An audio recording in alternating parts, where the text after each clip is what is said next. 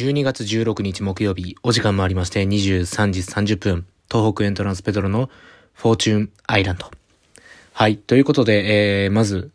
昨日ちょっとね、えー、公開するの忘れてて撮り直ししたんですけれども、あの、本当にすいませんでした。えーとね、ちょっと、曜日感覚が 久しぶりのラジオもあって、なくなっちゃってたっていうのが、まず言い訳としてありまして、えー、まあそのままね、普通に忘れておりました。はい、すいません。はい、ということで今週もね、えー、頑張ってね、残り2日 ぐらいですけどもね、えー、もう明日か、明日で金曜日ですけども、頑張ってね、乗り越えていきましょう。はい、ということでですね、本日12月16日はね、えー、なんとね、去年も、えー、まあ一応去年は水曜日だったんですけども、12月16日オンエアありましてシーズン1ですね。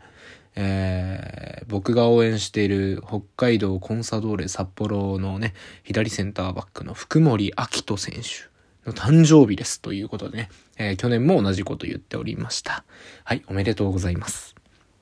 ね、今シーズンはちょっとね、怪我とかもあって、あの、彼のフリーキックもね、得点につながるっていうことを、あの、直接ゴールっていう意味ではね、なかった一年になってしまいましたけどもね、えー、福森選手、お疲れ様でした。まあ、来シーズンもね、ちょっと期待しておりますので、えー、ね、来シーズンは ACL 狙えるように、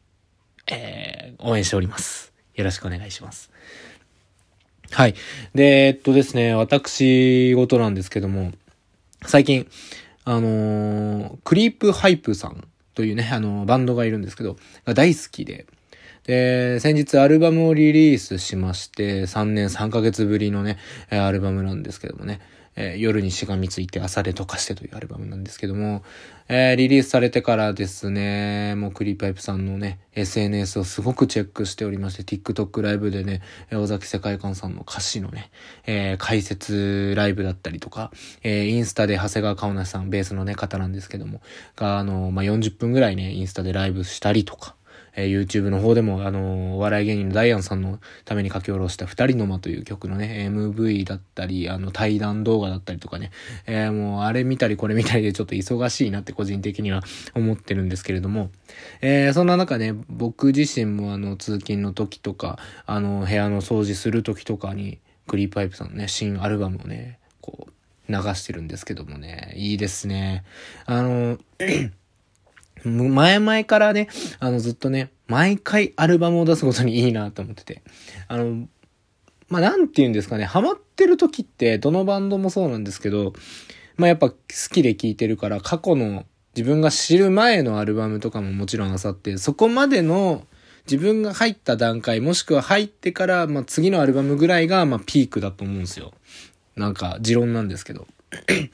まあちょっとそっからなんか最近の何々はちょっと良くないなとか、なんか変わっちゃったなとか、なんか偉そうに語ったりする、あのー、人たちもいると思うんですけど、あの、クリープハイプは特にね、そういうのがなくて、毎回進化しててもね、あのー、僕らファンをね、こう、ちゃんと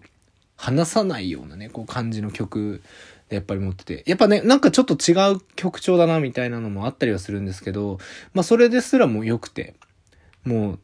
で、過去もいいんですけど、今もいいみたいな。もう一番最高の状態でね、えー、出してる、えー、バンドさんだなと。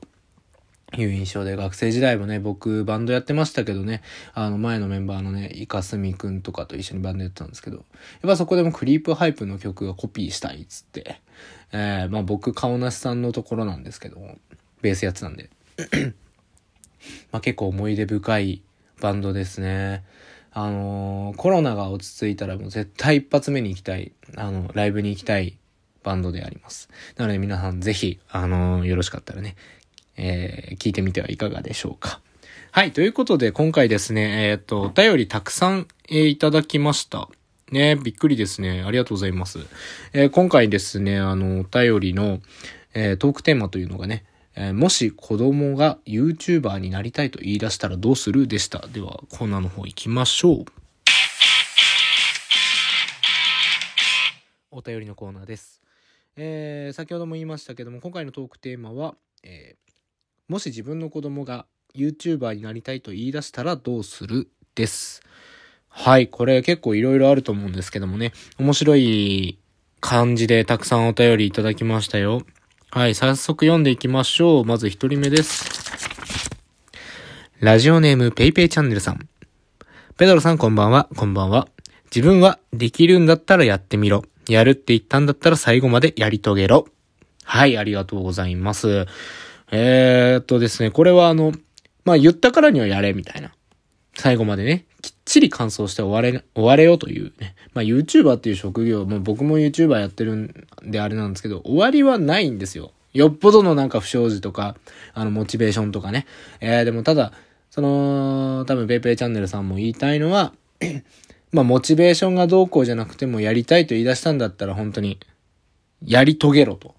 目標を決めて、もうモチベーションが落ちたから、えー、とかは通用しないんだぞというところなんでしょうかね。きっと。まあ僕も、まあ似たようなところのに、今、現在そのモチベーションとか落ちてしまっても、えー、何が何でもね、えー、やって、あのー、ね、向こうでは動画をね、楽しみに待ってくださってるファンもいると思うのでね、え、そこら辺もね、ちょっと考慮しながらというか、えー、そこを大事にしてやっていきたいなと思ってる所存でありますのでね、えー、ペッペイチャンネルさんとはね、いいお話ができそうだなと思いました。ありがとうございます。はい。では続いてのお便りです。ラジオネームささみさん。ペドロさん、こんばんは。こんばんは。えー、綺麗事を言うと子供には自分のやりたいことをまっすぐ進んでほしいと思いますが、やはり最近親になった立場としては、子供に何か特出した才能や能力がない限りは、しっかり将来を考える職業についてほしいと思うし、絶対それが幸せと思ってしまいます。子供のうちに秘めた光るものを見つけてあげるって、道を示すのも親の役目の一つだと思うので、子育て頑張りますということで。はい、お便りありがとうございます。えー、ささみさんはね、最近お子さんができたということだったんですけれどもね、えー、そうですね。まあ、全否定はしないけども、やっぱり親の立場としては、まあ、安定した職業について幸せになってほしいという。まあ、それもね、絶対、まあ僕は子供がね、いないので、親っていうその、フィルターがかかった状態でね、考えたりはまだできないんですけれども、なるほどね。まあでもその価値観とかっていうのも大事ですからね。で、まあ、大事なのは、その、価値観、自分のその価値観を、まあ絶対こういう職業だから幸せだみたいなのは多少あるっていうお話はしてるんですけれども、あの、そこを押し付けないような感じがこの文章にはあるので、すごくいい親御さんなんだなと思いました。はい。えー、まあ子供のね、地に秘めたり光るものを見つけてあげてっていうのはね、実際ほんと大事だと思うんですよ。あの、余談なんですけど、あの、僕のお姉ちゃん、あの、二人女の子生まれてまして、もう二児のママなんですけれども、姪っ子が、えー、お姉ちゃんの方ですね、長女。長女の方が、あの、ピアノをちょっとやってて、で、つい先日あの実家に帰った時に、あの、ポロッと聞いた話だと、あの、姪っ子ちゃん、なんと東北大会ピアノのやつね、まだ、えっ、ー、と、小学校1年生に上がったばっかりって言ってももう12月なんですけど、えー、東北大会で、なんと銀メダルをもらった。まあ、そのね、2、2番目にすごい人ってわけではなくて、まあちょっとあの、なんてい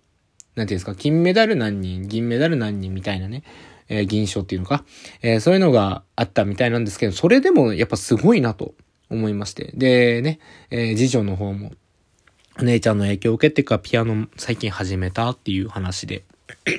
で、これからあの、ね、年越しでお正月迎えて、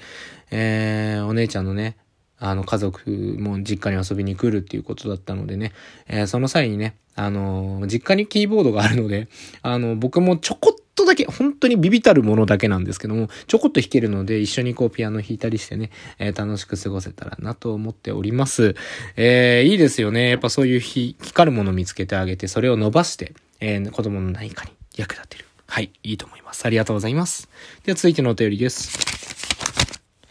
ラジオネーム、ホタヤンさん。ペドロさん、こんばんは。こんばんは。えー、かっこ、ホタヤン、こんばんは。ここまでテンプレ。はい、ありがとうございます。お便りを出すのはめちゃくちゃ久しぶりです。ありがとうございます。さて、YouTuber の件ですが、結構ガチめに考えました。かっこ、そんなガチな番組ではないと思うけど、かっこ閉じ。いやいや、考えてください。ガチな番組です。基本的には賛成ですが、条件はあった方がいいと思います。まず、顔出しですが、僕の場合は顔出しさせま、させないで、声だけまたはゆっくりボイスなどを使わせると思います。やっぱ、顔出しをするとやらかした時にダメージがでかそうなので、まあでも商品紹介だったら顔出ししなくても商品だけ写せばなんとかなると思います。次に勉強もきちんとしていて両立できるのであればいいと思います。基礎教養はちゃんとあった方が絶対何かに役立ちますし、YouTuber としての品が上がると思います。と言いつつ僕自身は勉強だるいと思ってる派ですが、はい、ありがとうございます。えー、まあ基本的にお子さんが YouTube やるのは、まあ、良しとしてるという考えで。まあ、顔出しするかしないかはそうですね。まあ、お子さんの、まあ、意思もあると思うんですけども、まあ、やっぱ、僕も一緒で、子供がやりたいって言ってて、もう高校生未満だっまあ、高校生以下かな。高校生以下だったら絶対顔出しはするなと、えー、言っております。まだね、そういう社会とかそういうのも知らないので、ネットのね、怖い環境だとかもわかんないので、やっぱ大学生とかだったらもう自分で自由にやっちゃってくださいっていうことなので、もう顔出しとかも僕は何も言うつもりはないんですけども。そうですね。何かやらかした時のダメージっていうのは結構でかいと思います。いろんな人に迷惑かけるので経験者は語るということで。はい。えー、そういうことですね。でもいいと思いますよ。はい。まあ、勉強もきちんとね、まあ、子供のうちだったら、まあ僕は、あのー、まあ、このぐらいの成績をキープしてて何をやりたいんだっていうのをね、言うようにしたいと思います。おてんさんありがとうございます。では、えー、次回のトークテーマを発表したいと思います。次回のトークテーマはこちらです。えー、今までで一番思い出に残るクリスマスは？はい。こちらなんですけれども、楽しい思い出、悲しい思い出、辛い思い出、何でも構いません。一番思い出に残ったあなたのクリスマスエピソードを教えてください。では、今日はこの辺でおやすみなさい。